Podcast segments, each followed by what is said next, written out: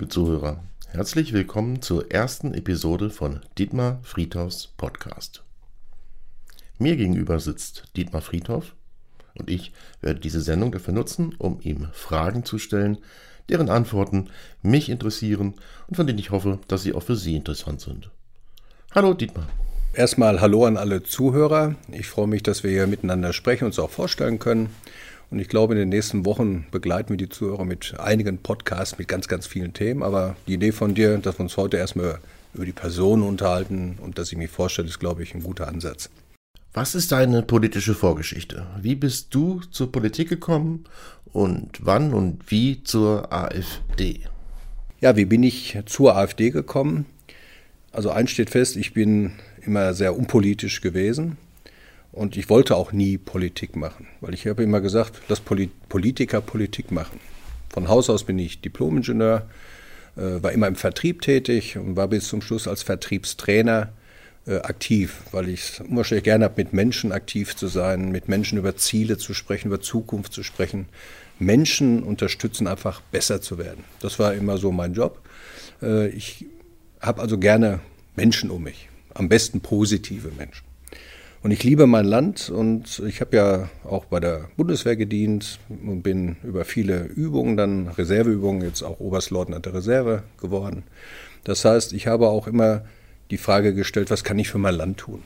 Aber ich dachte, als Soldat ist es okay. Und wenn du äh, ein guter Familienvater bist, Kinder erziehst und großziehst und wenn du als ja, normaler Angestellter deinen Anteil dazu beiträgst, äh, dass Deutschland stabil ist, ist das so mein Job und das war eigentlich so mein Leben. Wie ich dann 2013 äh, die AfD gesehen habe, die einfach Fragen gestellt hat. Ist das alles so richtig, wie Europa sich mittlerweile verändert hat? Dieser Systemapparat, der sich so über Europa legt, ist es das, was wir wollten? Ist, ist vielleicht auch die Freiheit in Europa so ein bisschen in Gefahr? Ist das Nationale, was wir eigentlich erleben? Ne? Wir sind ja eigentlich, denke ich, ein Europa der, der Nationalstaaten, der Nationalländer, der Vaterländer, wie wir es immer sagen. Und ist es richtig, dass dieses Europa, dieses, ja, dieser Verwaltungsapparat Europa, der sich so über alle Nationalstaaten legt, ist das das, was wir wollen? Ist das das auch das Gründungsideal, äh, was wir immer wollten? Äh, wollten die Deutschen jemals ihre D-Mark abschaffen, einen Euro haben? Und die AfD hat halt Fragen gestellt und hat damals schon gesagt, wenn Europa sich immer weiter so zentralisiert, immer weiter die Verwaltung übernimmt, immer mehr die Entscheidung aus den Nationalstaaten in diesen Superstaat Europa legt, ist es das Europa, was wir haben wollen. Da bist du auf die AfD aufmerksam geworden und bin dann online 2013 angetreten, äh, eingetreten und habe dann aber auch nie Stammtische besucht. Also ich habe es einfach nur so verfolgt. Und damals habe ich in Nordrhein-Westfalen gewohnt. Äh, mein Vater und meine Mutter, 50 Jahre SPD-Mitglieder, haben dann auch irgendwann ihre Parteibücher weggelegt, weil sie sagten, Mensch, hier läuft echt was schief, wir müssen auch AfD unterstützen. Äh, und mein Vater hat dann irgendwie gesagt, Mensch, werd doch aktiv. Ich sage, nein, aktiv will ich nicht werden, aber es reicht ja, wenn ich mir äh, ja, die AfD immer weiter anschaue, die unterstütze, das ist eigentlich das. Und dann bin ich von Nordrhein-Westfalen äh, nach Niedersachsen gezogen und habe dann eigentlich die AfD, sag mal, rechts liegen lassen, links liegen lassen, würde ja nicht passen. Äh, und habe mich auch gar nicht so weiter gekümmert. Äh, mir fiel damals aber schon auf, dass mich dann früher schon viele als so Rechten bezeichnet haben. Also ich komme aus einer Familie, die nur wirklich alles äh, andere ist als rechts.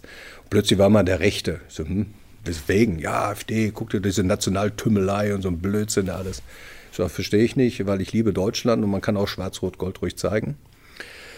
Ja, und da bin ich nach Niedersachsen gezogen und habe mich da auch jetzt gar nicht mehr so groß gekümmert. Und dann kam ein einschneidendes Erlebnis. Und das einschneidende Erlebnis war 2015 wo diese große Fluchtbewegung losging. Und äh, werde das nie vergessen, dass ich wirklich abends auf meiner Terrasse gesessen habe und habe geweint.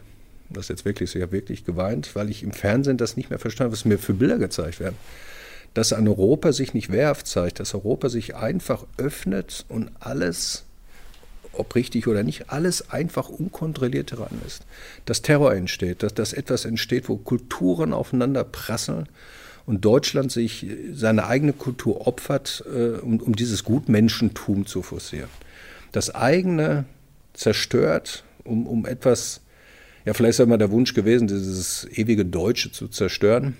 Äh, aber was ich da erlebt habe, habe ich nicht mehr verstanden. Und da habe ich gesagt, jetzt musst du wirklich was tun. Jetzt musst du politisch werden, weil die Politiker gerade äh, Deutschland verlassen. Und man kann Politiker nicht mal Politik machen lassen, jetzt läuft die echt was schief. Und dann äh, habe ich gegoogelt und habe äh, gesehen, dass in Hannover Stadt waren ja Stammtische. Und da bin ich da hin und habe eigentlich super nette Menschen kennengelernt. Und seitdem habe ich gesagt, jetzt musst du mit diesen Menschen was tun, was ich ja vorher nicht gemacht habe. Habe mich dann äh, für den Stadtrat ausstellen lassen. Kurz danach war äh, Kommunalwahl ein Jahr später. Wir haben einen Stadtverband gegründet. Ich bin in den Stadtrat eingezogen, bin in die Regionsversammlung eingezogen. Und dann habe ich die Entscheidung getroffen, jetzt mal so richtig Versuch, in den Bundestag äh, hineinzukommen. Weil wenn du Politik wirklich verändern willst, geht es nur in Berlin. Da kannst du Politik machen, da wirst du gesehen, da kannst du verändern. Ja, und bin angetreten und bin dann auch wahrhaftig gewählt worden über die Liste und bin jetzt seit dreieinhalb Jahren, ich sag mal, stolzes Mitglied der AfD-Fraktion im Deutschen Bundestag. Ja, und da, da was man so erlebt ist, ich habe vor meinem Vater vielleicht abschließend immer gesagt, ich gehe nicht in die Politik, weil Politik ist wirklich verlogen. Und ich verstehe sowas nicht. Ne? Und ich kann Ihnen wirklich bestätigen, nach dreieinhalb Jahren, ja, Politik ist verlogen. Und es ist wirklich noch viel schlimmer, als ich es je vermutet habe, weil es hat vieles nichts mit Rationalität zu tun, sondern da ist vieles wirklich Irrsinn und Wahnsinn. Und gerade wir als AfD erleben das ja, dass von uns zum Beispiel kein Antrag durchkommt, weil man es grundsätzlich ablehnt. Also hier geht es nicht um Demokratie, hier geht es auch nicht um Sinn und Verstand, hier geht es einfach nur, die eigene Ideologie durchzudrücken, kostet es, was es wolle.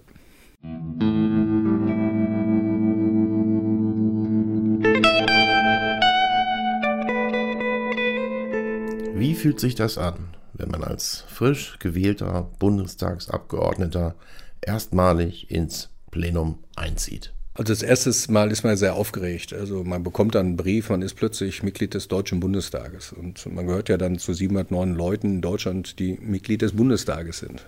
Und man sollte aber darüber hinaus nie vergessen, dass man eigentlich Vertreter der Menschen ist, die man halt vertritt. Also wir sind äh, gewählte Vertreter des Volkes. Und wir sind nicht für uns da, ja, und wir sind nicht hier, um zu positionieren und alles zu tun, damit wir wiedergewählt werden, sondern wir sind in diesem Deutschen Bundestag eingezogen, um eine Stimme für die Menschen zu sein, die, wir, die uns gewählt haben. So. Das ist ja die erste Feststellung. Und dann denkt man, mein Gott, jetzt geht gleich die Tür auf und du rückst zum ersten Mal in dieses Plenum ein. Das muss so, ich habe mir das ist wie so, wenn du in so eine Kathedrale gehst und du sitzt da plötzlich und da muss ja irgendwie boah, da muss doch irgendwie äh, was entstehen. Wenn ich darüber rede, immer so eine leichte Gänsehaut, weil so stand ich vor dem Plenum. Und dann rückst du ein und setzt dich zum ersten Mal in diesen blauen Stuhl. Und dann denkst du, dann kommt Frau Angela Merkel so, die ganze Regierungsbank an dir vorbei. Und dann denkst du, Mensch, ja, irgendwie sehen die auch alle normal aus. Und dann sitzt du da und plötzlich merkst du, es ist ein ganz normaler Arbeitsplatz. Du sitzt in diesem Plenum, weder bist du was Besonderes, noch sind die was Besonderes. Wir sind halt Vertreter der Menschen, die uns gewählt haben, eigentlich des gesamten deutschen Volkes. Äh, für die wir alles tun müssen, äh, damit das deutsche Volk oder die Menschen, die in Deutschland leben, äh, ähm, ja, maximal das Gute bekommen und nicht maximal das Schlechte bekommen. Also ja, um zum Wohl des deutschen Volkes dann zu treten.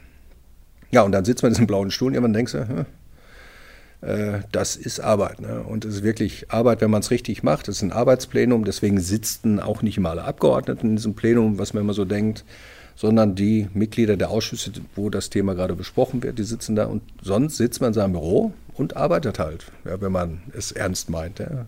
Man erstellt Anträge, man macht Anfragen. Äh, also wir haben in Berlin locker eine 60-Stunden-Woche. Also, und man hat auch kein Wochenende mehr, weil man ist als Politiker wirklich immer politisch unterwegs. Es macht Spaß, ist eine hohe Verantwortung. Und wir als AfD-Politiker wissen, uns bläst da ein ziemlich harter Wind entgegen. Äh, weil mit uns will man halt nicht diskutieren und der Ton wird rauer. Wir sind halt Rechtsradikale, was wir alles gar nicht sind. Es ist halt äh, politisch gewollt, es wird politisch instrumentalisiert. Und das ist eigentlich, äh, wo ich sage, die deutsche Demokratie ist, läuft gerade Gefahr, wirklich einen hohen Schaden davon zu tragen. Und das sieht man am Umgang mit der AfD. War der Umgang der übrigen Parteien mit der AfD von Anfang an so oder hat sich dieser mit der Zeit verändert? Also äh, es war von Anfang an so. Und dann gab es mal so, so eine Zeit, da wurde es besser, ich sag mal ruhiger. Ja, dann, dann konnte man sich vielleicht auch mal politisch äußern, äh, ohne dass gleich der Nazi-Boomerang zurückgeschossen kam. Äh, Am Anfang war es ziemlich rau. Da ging es also richtig hoch her, muss ich sagen. Ähm, dann wurde es ruhiger und dann in dieser ruhigeren Phase haben dann aber auch die äh, Chefs der anderen Fraktionen gemerkt, na, nicht, dass die AfD noch freundlich wirkt. Dann hat man wirklich Verbot, mit uns Kaffee zu trinken und mit uns zu reden. Also wir werden da schon relativ isoliert, muss man wirklich so sagen. Ähm, ja, die Frage ist, wo, wozu ist Demokratie da? Und ich glaube, es wird jetzt ganz spannend in Sachsen-Anhalt zum Beispiel wo die AfD ja durchaus stärkste Partei werden kann. Und eigentlich hat die stärkste Partei einen Auftrag, die Regierung zu bilden. Ja, und wir werden sehen, dass alle anderen Parteien alles tun werden, damit eben das nicht passiert. Dann merkt man auch in, in der letzten Wahl, die in Thüringen gelaufen ist, wo Angela Merkel gesagt hat, wir müssen die Wahl rückgängig machen. Also Demokratie in Deutschland ist wirklich dabei, hochgradig Gefahr zu laufen, vor die Wand zu fahren. Und das liegt nicht äh, äh, an der AfD, das liegt wirklich an den Altparteien, die alles tun, wirklich alles tun, um sagen wir, ihre Funde zu verteidigen, ihre Macht zu verteidigen. Und das habe ich, äh, glaube ich, noch nie so gesehen, äh, wenn man außen vor steht. Aber wenn man einmal in diesem Karussell drin ist, merkt man, es geht wirklich darum, bis aus Blut Macht zu verteilen, äh, ja, zu verteilen und zu verteidigen. Äh, interessant ist, äh, möchte mal ein Beispiel nennen, die CDU hat ja nach der letzten Wahl auch einige Sitze verloren. Und dann, ne, und jetzt muss man ja die Leute, die man immer so gefüttert hat, irgendwo doch irgendwo wieder einparken. Und plötzlich gab es ja dieses Heimatministerium. Ne? Gab es vorher gar nicht. So, und warum macht man das? Ja, damit man wieder Leute irgendwo reinparken kann. Das ist so. Ne? Das heißt, was wir erleben, ist ein politisches System, äh, äh ja, was sich selbst ernährt. Ein System, was sich selbst ernährt und natürlich jetzt alles tut, um in dieser Ernährung zu bleiben. Es sind so viele Abhängigkeiten. Ne? Deswegen spreche ich auch gerne von Migrationsindustrie, von, von äh, Entwicklungsindustrie. Das heißt, um das, was man tut, bildet sich ein riesiger Block von Abhängigen. Und die füttert man natürlich, um seine eigene Macht äh, zu, ja, zu behalten und zu generieren. Die AfD ist angetreten, das zu verändern.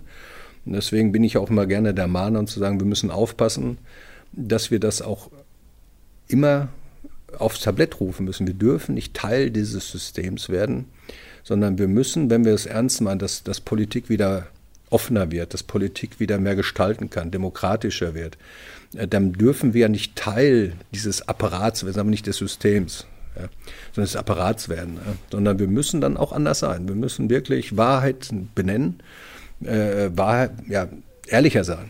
Ja weil Politiker, können Politiker ehrlich sein, ich würde mir wünschen, dass alle Politiker auch in der Not, in der Krise sagen, was wirklich passiert. Äh, und das merken wir auch jetzt in Corona, dieses Rumgeschwafel. Äh, Politik ist so weit weg von Ehrlichkeit und Wahrheit, das ist schon erschreckend. Aber die AfD ist hier gefordert, eben anders zu sein, wenn sie es ernst meint. Im Deutschen Bundestag bist du Obmann im Ausschuss für wirtschaftliche Zusammenarbeit und Entwicklung und afrikapolitischer Sprecher der AfD-Bundestagsfraktion. Was macht man da so? Ja, was macht man da so, genau. Und wenn man äh, in Deutschland sagt, Mensch, ich bin afrikapolitischer Sprecher, sagen, aha, was, was kann das denn so? Äh, vielleicht mal, dass man mal die Begrifflichkeiten sauber hinkriegt. Äh, also ein Obmann einer äh, Fraktion in einem Ausschuss der vermittelt so zwischen den Obleuten, so welche Themen in diesen Ausschüssen besprochen werden. Und ein Sprecher, wie zum Beispiel der entwicklungspolitische Sprecher, der wirkt nach außen. Also der äh, erklärt praktisch der Presse äh, in Ausschüssen oder wie auch immer der Welt nach außen, was denn das entwicklungspolitische Programm einer Partei ist zum Beispiel. Äh, entwicklungspolitischer Sprecher ist ja mein Kollege Markus Frohmeier. Ich bin der Obmann im Ausschuss. Und ich bin aber, weil es ein riesiges Thema ist, eben der afrikapolitische Sprecher der AfD-Bundestagsfraktion. Äh, und am Anfang, wo wir halt in den Bundestag eingezogen sind, äh, muss man sich ja immer mal überlegen, welchem Ausschuss möchte ich tätig sein. Jetzt hätte ich natürlich als Elektrotechniker, als Diplomingenieur sagen können, digital oder irgendwie so. Äh, als Reservist, Verteidigungsausschuss wäre spannend. Und wir haben im Verteidigungsausschuss hervorragende Stabsoffiziere, Herr Lukassen als Oberst, ähm, das heißt, ja, zu viele, dann machst du dann irgendwie auch nicht spannend. Äh, und da kam ein Kollege und sagt, geh doch in den Entwicklungspolitischen Ausschuss. Ich sage, was ist denn Entwicklungspolitik? Ja, so Afrika und so. Äh. Da dachte ich, Mensch, eigentlich spannend, weil gerade als Elektrotechniker, äh, weil Entwicklungspolitik hat ja auch viel mit Infrastruktur zu tun, mit, mit Digitalisierung, mit Elektrifizierung, also alles, was ich eigentlich so von der groben Übersicht kann. als Offizier, Stabsoffizier ist natürlich auch spannend, weil wir in Afrika auch viele Krisenherde haben, auch viele Bundeswehreinsätze. Und man sagt ja, ohne Sicherheit keine Entwicklung und ohne Entwicklung keine Sicherheit. Das heißt, auch da dachte ich, oh, kann man sich auch reindenken. Äh, und ich bin ja hier in Niedersachsen, lebe am Land. Da haben wir viel mit Landwirtschaft zu tun, sprich Ernährung. Auch ein starkes Thema, gerade Entwicklung der Ernährung der Menschen. Und da habe ich mich jetzt äh, reingefuchst, muss ich sagen. Es macht mir einen Riesenspaß, weil es wirklich ein spannendes Thema ist, gerade mit der deutschen Brille. Und man kann die Zukunft Deutschlands auch viel über Afrika erklären. Und die Zukunft Deutschland entscheidet sich eben auch auf dem afrikanischen Kontinent. Äh, wenn ich da gleich noch was zu sagen kann. Äh, also ich finde es gerade für einen, für einen konservativen Politiker, für einen nationalen konservativen Politiker, eine ganz spannende Aufgabe, diese Entwicklungspolitik zu machen. Weil das hat ja was mit, mit nationaler Identität auch zu tun. Ne? Äh, wir wollen ja, dass zum Beispiel ein Afrika ein Afrika der, der Identitäten ist, der nationalen Staaten ist. Und alles, was wir in, für Deutschland in Europa erreichen wollen, dafür ist eigentlich Afrika für uns eine tolle Spielwiese, genau das nämlich umzusetzen.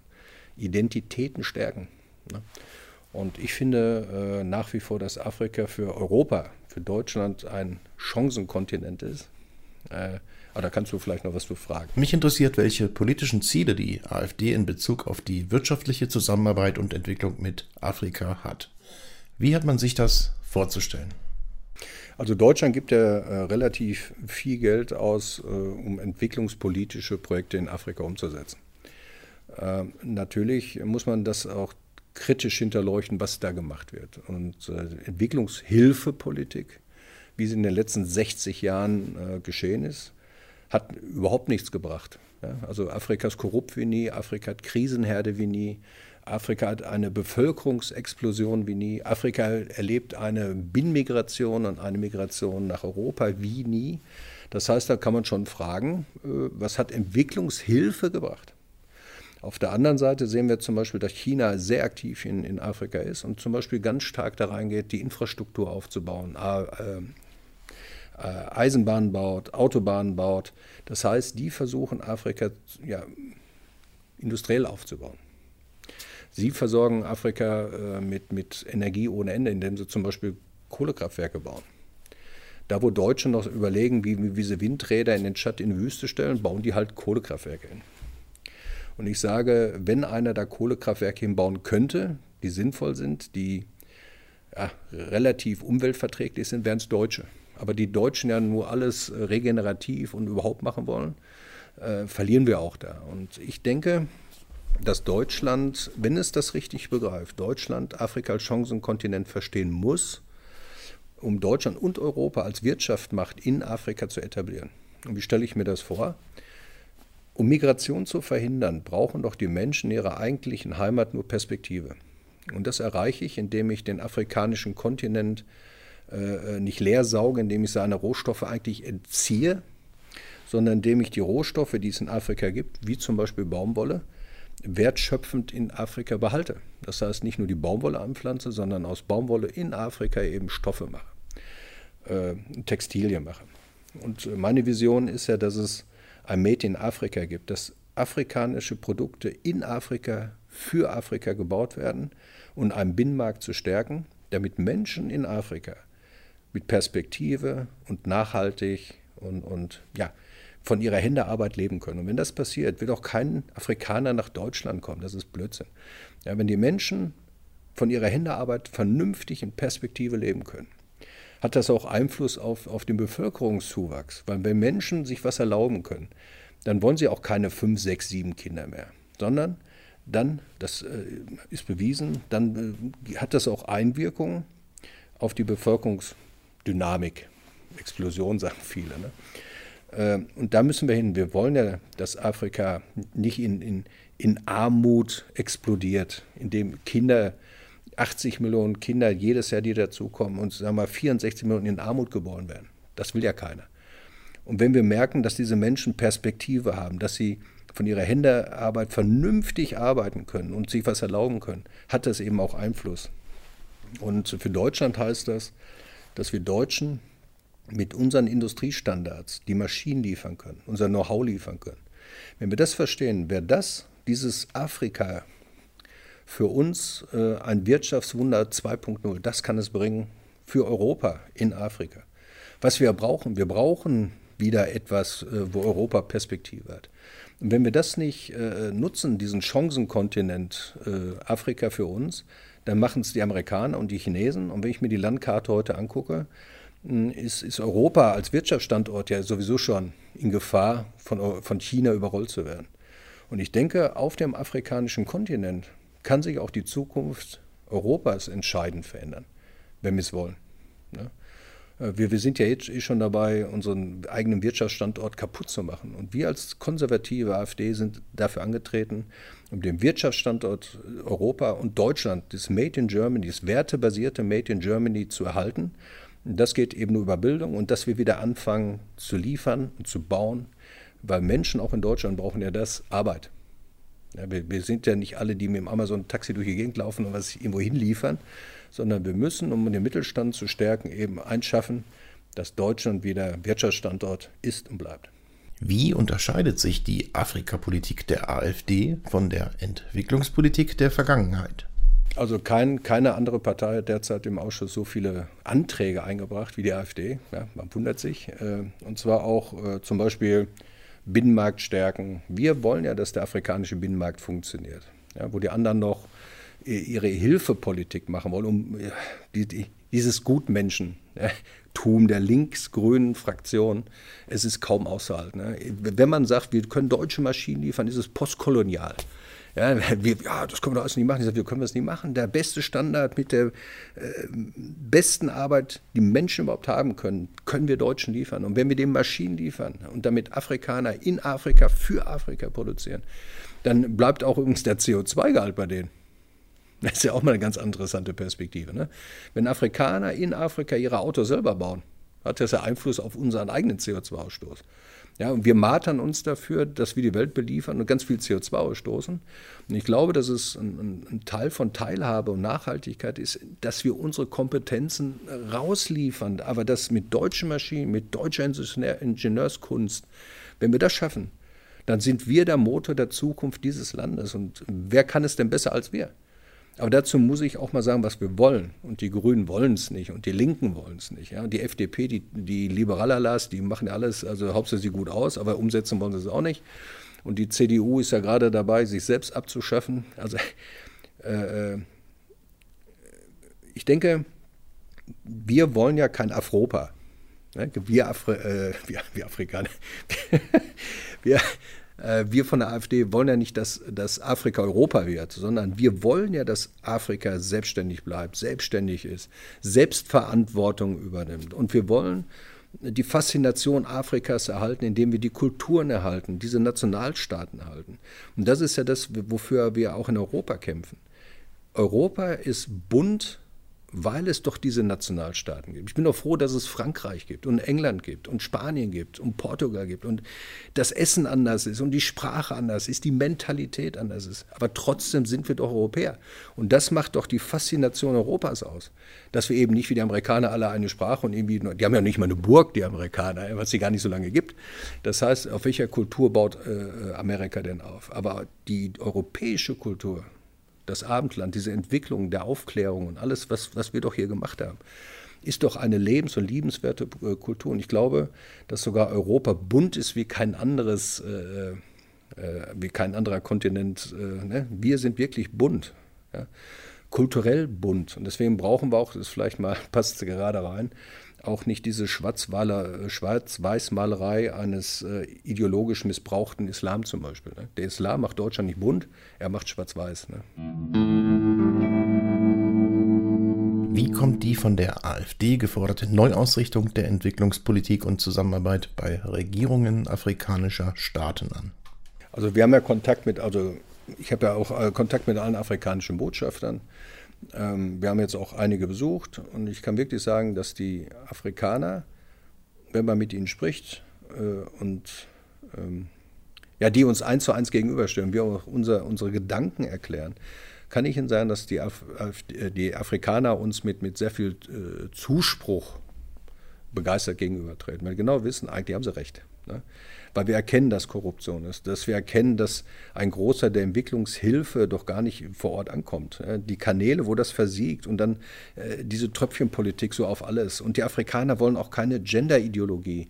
Die wollen das alles gar nicht. Ne? Es gibt jetzt dieses äh, Cotonou-Abkommen, das neue.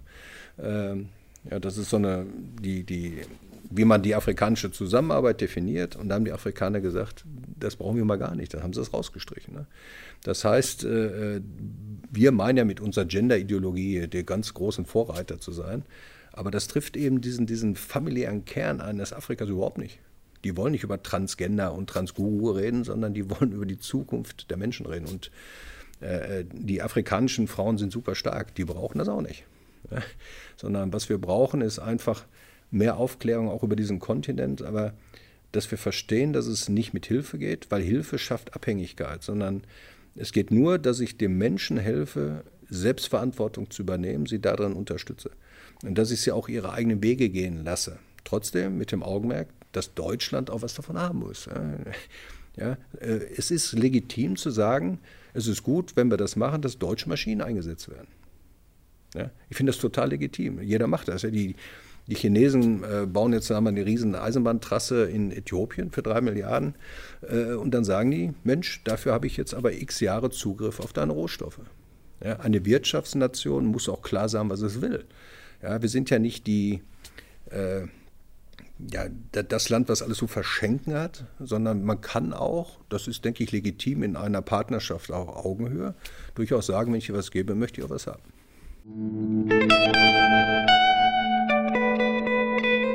Wir stecken zurzeit mittendrin in einer weltweiten Pandemie. Wie ist die Situation in Afrika? Wie sieht es dort aus? Ähm, jetzt können sich alle Zuhörer mal festhalten, äh, weil aus meiner Sicht ist der Lockdown die Pandemie und nicht Corona.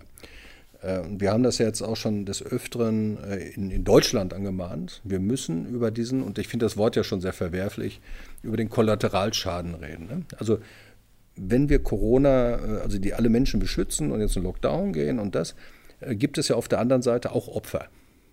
Und darüber reden wir viel zu wenig. Zum Beispiel, äh, dass Kinder in Angst groß werden, dass Kinder Angststörungen haben, Lernstörungen haben, dass es mehr Suizide gibt, dass es Gewalt zu Hause gibt, dass es mehr Tote gibt, weil in gewissen Bereichen gar nicht mehr operiert wird und was. Das heißt, es, wir erleben gerade nicht nur einen wirtschaftlichen Totalschaden, dass die, die kleinen Händler, der, der, die kleine Boutique, der kleine Schuhladen, die Leute sind kaputt und wir werden demnächst erstmal sehen, was in Deutschland wirklich passiert ist, wenn die Insolvenzen eingereicht werden, wenn die staatliche Unterstützung äh, äh, weg ist und wie viel Schulden wir aufbauen, wo die Generationen drunter leiden. Aber dass wir auch äh, Amazon stark gemacht haben, weil die können halt liefern und die kleinen Läden einfach zulassen und unsere, unsere Innenstädte gestorben sind. Ja. Aber viel wichtiger ist, dass, dass wir Kinder haben, äh, wir haben eine Generation verloren, das muss man wirklich so sagen. Das Lernen hat nicht funktioniert, aber viele Kinder sind ja, werden ja mit Angst groß. Das muss man ja vorstellen. Ne? Du darfst nicht zur Oper, wenn du zur Oper gehst, stirbt Opa oder sowas. Ne? So. Den Menschen das in Deutschland zu erklären, ist immer so, ja, aber. Ne? Ja, aber dann haben wir doch. Also jedes menschliche Leben, was man verschenkt, ist ein verschenktes Leben. Ja, und wir, wir wiegen auch nicht auf, was hier besser oder schlechter ist. Man muss trotzdem auch sagen, wenn ich die Menschen rette, wenn auf der anderen Seite trotzdem auch wird ein enormer Schaden entstehen. Und da muss man einfach sagen, ist das alles gerechtfertigt, die Maßnahmen? Ist es gerechtfertigt, die Menschen in einen hysterischen Lockdown zu schieben, der ohne Strategie funktioniert? Ohne Strategie, wo keiner weiß, wo die Zahlen herkommen, ob das richtig ist. Ja? Äh, totaler Irrsinn. Es ist wirklich Irrsinn. Und äh, hier sieht man auch, dass die, ja, die Partei in jeder Beziehung, äh, die, die regierenden Parteien in jeder Beziehung echt äh, einen ganz miesen Job machen, das muss man wirklich so sagen. Und äh, da sprechen wir noch gar nicht von Impfpflicht und äh, Testpflicht und Impfpflicht durch die Hintertür und was weiß ich. Hier ganz klar, die AfD ist gegen jede Impfpflicht jeglicher Art. Und äh, diese Ausgangssperre, die, die durch wissenschaftlich durch nichts haltbar ist, äh, ist für uns Freiheitsbegrenz, äh, Freiheitsberaubung. Und ich möchte ja auch nochmal sagen, dass die AfD sich für die Erhaltung jeder Grundrechte einsetzt. Und ich möchte auch mal äh, hier ganz klar sagen, man kann ein Grundrecht nicht entziehen. Ein Grundrecht ist ein Grundrecht. Das wäre das Gleiche, wenn wir jetzt sagen, wir, wir lösen jetzt eine Mathematikaufgabe, wir verzichten auf Grundrechen-Dinge. Äh, das und das machen wir jetzt alle nicht. Es geht nicht. Und ein Grundrecht ist ein Grundrecht. Punkt aus. Dass man das überhaupt in Frage stellt in Deutschland, sagt, wir hebeln kurz ein Grundrecht aus, das finde ich schon sportlich. Naja. Demokratie nimmt Schaden. Aber ganz interessant ist die Frage äh, Pandemie und Afrika. Man hat ja gesagt, die WHO hat gesagt, dass im schlimmsten Fall äh, in Afrika äh, an Corona bis zu 600.000 Menschen sterben können. Im schlimmsten Fall. Man hat gesagt, warum? Okay, weil Afrika ist ja jung, die Jungen trifft es jetzt nicht so wirklich, also Afrika übersteht es so mit im schlimmsten Falle 600.000 Menschen. Gut, jetzt wissen wir ja, äh, dass die Lieferketten weltweit zusammengebrochen sind. Und der afrikanische Kontinent, äh, den trifft es gerade brachial. Durch das Zusammenbrechen der Lieferketten ist Folgendes passiert. Die Lebensmittel, die Grundlebensmittel sind in Afrika zum Beispiel gestiegen. Und zwar um 40 bis 200 Prozent. Das heißt, der Mensch, der vorher schon in Armut war, kann sich jetzt gar nichts mehr erlauben. Ja, Punkt eins. Ne? Das andere ist, durch äh, Zusammenbrechen der Lieferketten verlieren viele ihre eh schon schlecht bezahlten Jobs. Und jetzt kommt die äh, zwei dritte Geschichte, ist, dass viele Impfungen zum Beispiel, Masern, Ebola, gegen HIV und sowas, gerade ausgesetzt werden, weil man konzentriert auf Corona geht. Äh, jetzt passiert auf dem afrikanischen Kontinent Folgendes, dass man davon ausgeht, dass äh, einige Millionen Kindern auf Dauer schwere Schäden oder äh, zu, zu, Tode kommen durch diese ausfallende Maserimpfung. Äh, es wird dazu kommen, dass 120 Millionen Menschen zusätzlich kurz vor dem Hungertod sterben. Und man sagt, es sind 10 bis 20 Millionen, die definitiv zusätzlich sterben. Äh, wir haben über Ebola gesprochen und so weiter. Das heißt, äh, oder die, die Kinderbetreuung oder bei den Geburten, in den Geburtenstationen, die nicht mehr richtig funktioniert, dass Frauen im Wochenbett sterben, dass kurz nach der Entbindung die Kinder sterben, weil die Menschen konzentrieren sich eben auf Impfen und Corona. Und alle haben Angst, einen Patienten anzufassen, weil könnte ja Corona. Und jetzt muss man sich vorstellen, dass die Weltgemeinschaft, äh, um 600.000 Menschen zu retten in Afrika, ich sage jetzt mal irgendeine Zahl zwischen 20 und 50 Millionen Tote hinnimmt, weil man eben die anderen retten will. Und da frage ich, das kann mir keiner erklären. Und auf meiner Regierungsbefragung äh, an Herrn Müller, der hat mir steht ja, die Zahlen stimmen. Ja, und jetzt muss man mir doch mal erklären, ist es legitim, um eine Million zu retten, 20 Millionen zu töten? Und deswegen sage ich, der wahre, die wahre Pandemie ist nicht Corona, die wahre Pandemie ist ein unverhältnismäßiger Lockdown. Und das muss man mal klar benennen. Europa fährt, und das muss man sich ja auch vorstellen, Europa fährt komplett runter vor die Wand und China fährt die, äh, die Industrie komplett hoch. Das heißt, da wo der Virus herkommt, die fahren die komplette Industrie hoch. Amerika bläst jetzt auch schon zum Angriff und in Deutschland bricht alles nach unten. Und wir dürfen nicht, wenn die sagen, ja, äh, die Wirtschaftszahlen sind ja gar nicht so schlecht in Deutschland, nochmal, die sind verlagert worden. Es gibt ja auch Corona-Gewinner. Ja, und wenn ich mir zum Beispiel Amazon angucke, äh, äh, die jetzt natürlich nur noch liefern, weil die Leute zu Hause sind, dann fließt ja das Geld der kleinen Boutique nach Amazon. Wenn ich mir HelloFresh angucke, die Kneipe in meinem Nachbarort, die läuft auf dem Zahnfleisch und HelloFresh liefert jetzt ihre äh, Boxen zum selberkochen durch die Gegend. Edeka, Aldi, die, die werden bestimmt mehr Umsatz fahren. Ja? Und wieso darf ich übrigens bei Aldi Schuhe kaufen und die, der kleine Schuhladen dazu? Wieso muss ich an der Bushaltestelle 1,50 Meter auseinanderstehen? Im Bus ist es wieder egal. Wir merken, wir, ein, ein Irrsinn, und wir opfern gerade unseren Sozialstaat, weil der Sozialstaat ist ja abhängig von den Arbeitsplätzen. Wir opfern gerade alles. Und jetzt kommt dazu, da merkt man gerade, ich bin da gerade richtig in Aufregung hier. Äh, wir haben einen Corona-Notstand. Der Brinkhaus von der CDU hat es ja gesagt, ja, wir haben jetzt Notstand und Notstandregelung. Wenn, wenn die, der Staat das jetzt schon macht, und ich möchte bitte an alle äh, nochmal in, in Erinnerung rufen, die EU hat doch beschlossen, dass es einen Klimanotstand gibt, richtig? Das Wort ist da, ein Notstand ist ein Notstand. Und ein Notstand kann zu einer Notstandsregelung führen.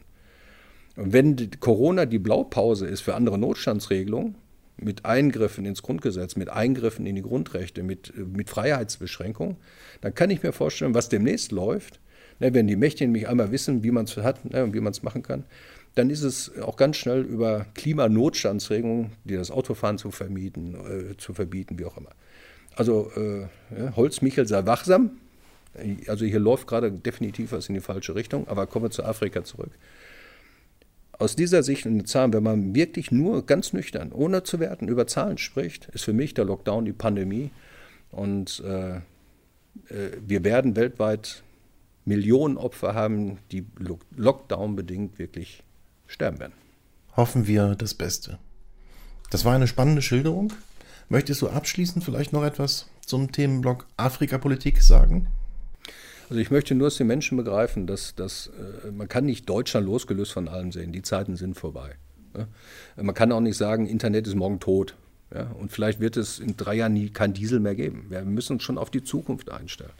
Aber auf eine normale Zukunft. Und ich bitte alle Leute zu begreifen, dass wenn wir Afrika als Chancenkontinent äh, verstehen, und, und jetzt das Richtige tun, ist es eine Riesenchance für Deutschland und Europa als Wirtschaftsstandort.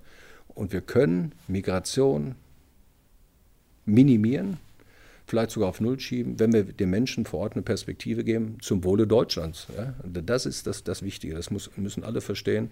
Wir wollen weg von der Entwicklungshilfe hin zu einer rein wirtschaftlichen Zusammenarbeit auf Augenhöhe. Was gut ist für Afrika, aber eben auch zum Wohle Deutschlands. Und das ist, denke ich, legitim. Und das ist, denke ich, wo wir gut unterwegs sind. Und da hoffe ich, dass ich unsere Wählerinnen und Wähler äh, mitnehmen kann, dass es nämlich ein guter Schritt ist, eben mal über das Blaue hinaus, über Deutschland hinaus äh, nachzudenken, was gut für Deutschland ist. Das ist ein gutes Schlusswort. Ich bedanke mich bei dir, Dietmar, für die offenen und ausführlichen Antworten auf meine Fragen. Und ich kann mir vorstellen, dass wir in der nächsten Episode damit beginnen können, über das neue Bundestagswahlprogramm der AfD zu sprechen. Ja, normal, ne? Deutschland aber normal, genau, das ist ja das, was wir jetzt als, als Bundeswahlprogramm jetzt aufrufen. Freue ich mich drauf, weil es wird mal wieder Zeit äh, festzustellen, was ist überhaupt noch normal in unserem Land, in Europa und auf der Welt. Deswegen, ich glaube ich, äh, ja, es wird spannend, wird ein tolles Thema und ich freue mich auch. Danke.